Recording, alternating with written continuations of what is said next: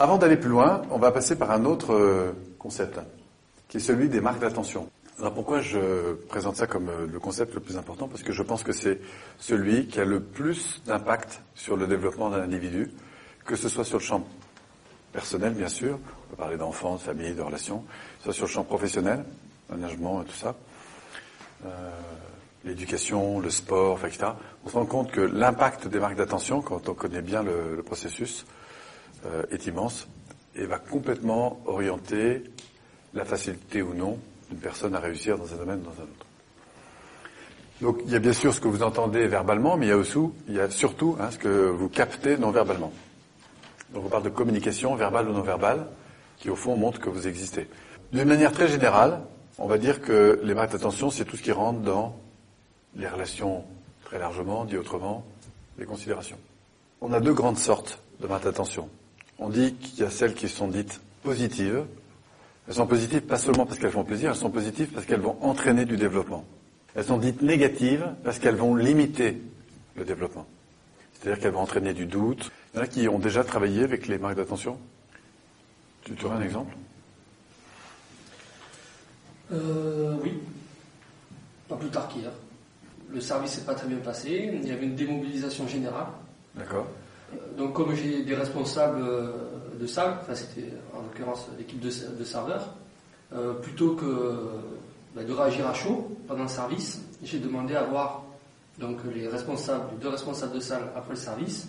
Donc, ça m'a permis de, de me calmer, Mhm. hein, de sortir. Donc, de- du coup, de changer aussi un peu Et, et donc euh, de dire euh, ce qu'il y avait à dire, mais tout en, en ayant un discours de coopération et, en- et surtout en les impliquant dans le, le but à atteindre et en les reconnectant aux objectifs. Conséquence Il y a, il y a eu une, donc une remobilisation et surtout, d'après euh, à la fin de la réunion, il y a eu, euh, elles se sont senties investies d'une mission. Ah, ça c'est intéressant. Alors quelles sont les caractéristiques de ces marques d'attention? La première, on l'a mesurée, maintenant on est à peu près certain de ça, elles sont indispensables, tant pour la survie, euh, tant psychique que biologique de l'individu. C'est-à-dire si on coupe un enfant de marque d'attention, il met en place des systèmes d'autodestruction, on le sait bien. Les gens qui sont un peu euh, âgés, vous savez, qui, sont coupés de la relation, on s'aperçoit qu'ils meurent deux fois plus vite. Euh, vous savez, c'est les personnes qui avaient euh, une fonction importante dans un poste, qui passent à la retraite et tout d'un coup, il n'y a plus cette stimulation, cette reconnaissance sociale, enfin bref. Du coup, un manque de stimulation et boum, la personne euh, descend, de, enfin quoi, beaucoup plus vite. Bref. Deuxième source, deuxième élément important, elles sont sources d'énergie positive ou négative. Autre caractéristique encore, on s'aperçoit qu'il y a deux grandes euh, formes de marque d'attention. Au fond, il y a deux terrains sur lesquels on peut naviguer. Le premier qui est la marque d'attention d'ordre conditionnel, comme son nom l'indique, elle est liée à une condition. Ça va? Condition. Au fond, c'est euh, je vous apprécie quand vous êtes ou quand vous faites ou que vous avez les résultats que j'attends. Euh, Ça va valoriser chez la personne la manière de se comporter. On peut recevoir des marques d'attention positives ou négatives hein, de plan, sur le plan conditionnel. J'apprécie la manière dont tu conduis. Par contre, si je dis à une personne euh, euh, que je la considère, par exemple, on est dans une réunion, elle n'est pas d'accord avec euh, le propos du reste de la bande, le fait simplement de l'écouter, de la considérer sur son point de vue, même si on n'est pas d'accord, ça c'est conditionnel ou inconditionnel? Inconditionnel. Inconditionnel. Pourquoi? On agit directement sur, Enfin, on écoute justement. Ça touche son être. sur son. Ah, C'est-à-dire qu'au fond, qu'on soit pas d'accord avec moi, passe encore, mais au moins qu'on m'écoute, quoi. Hein, donc il y a de la considération inconditionnelle. Sachez que c'est les marques d'attention les plus fortes.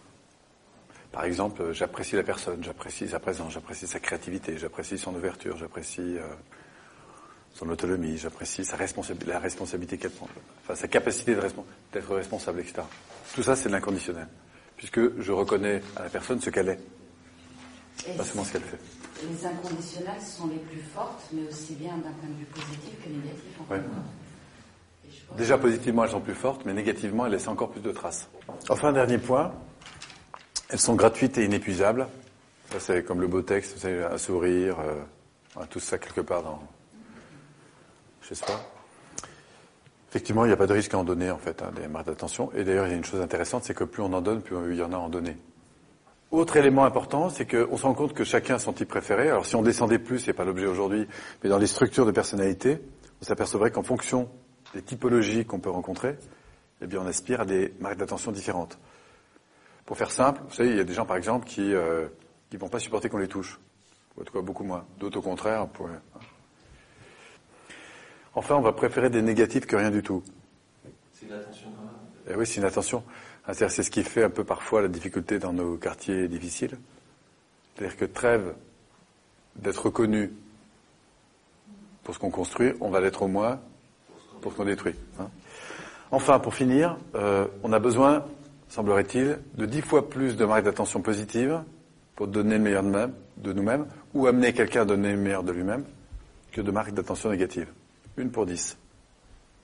Dix pour une. Alors, qu'est-ce qui va donner de l'impact à une marque d'attention? On est un peu avec les marques d'attention comme on l'est avec les objectifs. Le fait qu'elles soient spécifiques. Si par exemple je dis, et c'est d'autant plus vrai qu'une personne aura moins l'habitude d'en recevoir. C'est-à-dire que plus elle est spécifique, plus elle est souvent recevable. Si je dis à une personne, tiens, j'aime bien ce que tu dis, bon, c'est déjà bien.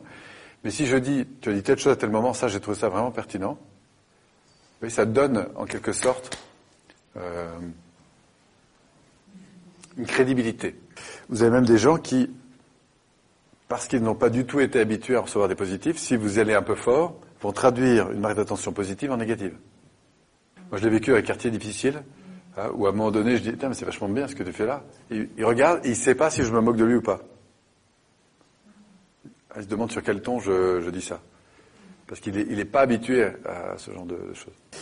Personnalisé, ça c'est un autre critère important qui fait une différence. Ben, c'est sûr, c'est comme quand je vous dis bonjour en vous regardant ou en citant votre prénom, ben, ça a notre effet. Quand je vous, quand vous recevez une carte de vœux et qu'il y a votre prénom dessus, c'est quand même un peu plus... euh, voilà. Donc personnalisé. Ce qui est très important aussi, c'est le troisième critère, contextualisé. Euh, ce qui est vrai dans un contexte peut être très différent dans un autre. Et puis enfin, la sincérité. Ça aussi, c'est intéressant.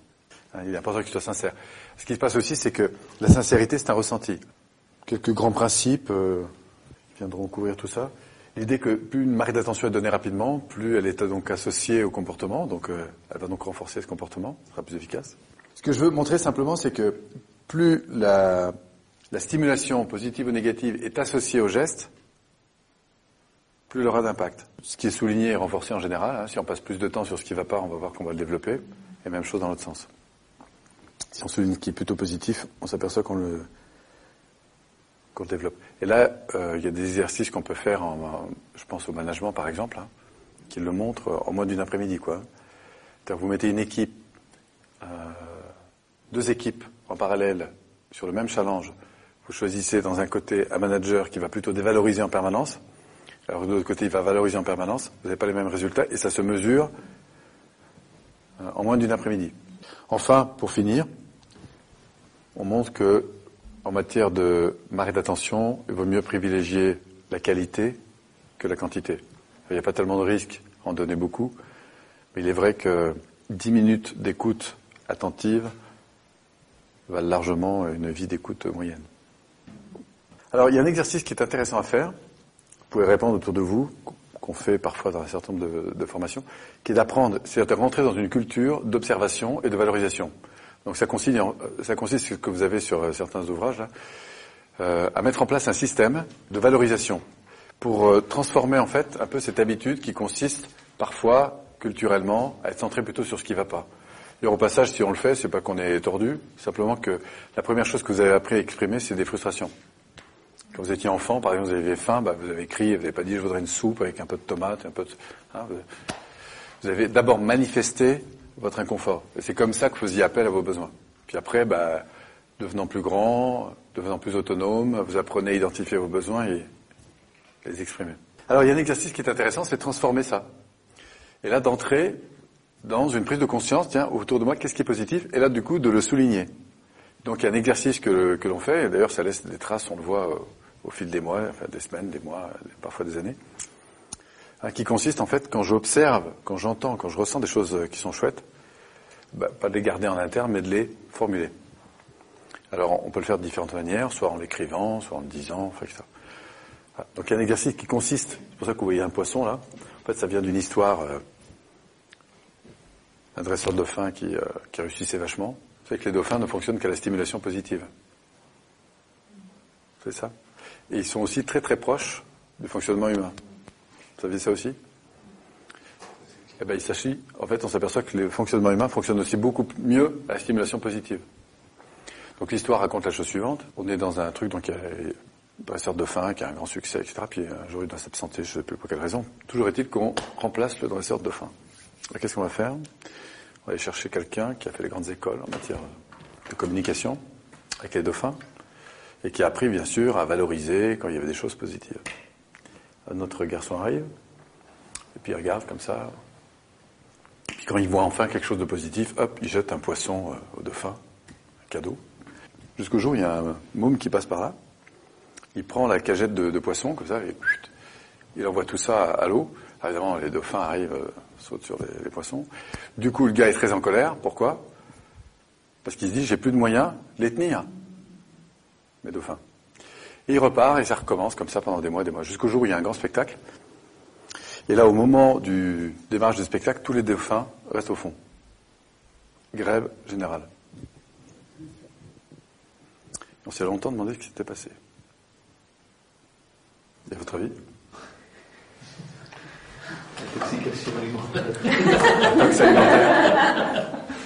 En fait, on s'est rendu compte d'une chose, c'est que dans le dressage des dauphins, c'est sûr que c'est important de noter par un poisson euh, quelque chose de positif, mais que le plus important, c'est la relation qui se passe au niveau inconditionnel entre le dresseur et le dauphin. Et c'est le jeu relationnel, la stimulation, la reconnaissance, non pas conditionnelle, mais inconditionnelle qui prend le dessus. Et que c'est pour le plaisir de jouer avec l'entraîneur. Certes, c'est important quand il fait quelque chose de bien d'avoir un poisson, mais le plus important, c'est d'en avoir de manière tout à fait gratuite. Au passage, entendez que c'est bien de donner des marques d'attention quand on observe des choses intéressantes, mais que c'est encore plus important de donner de manière tout à fait euh, gratuite.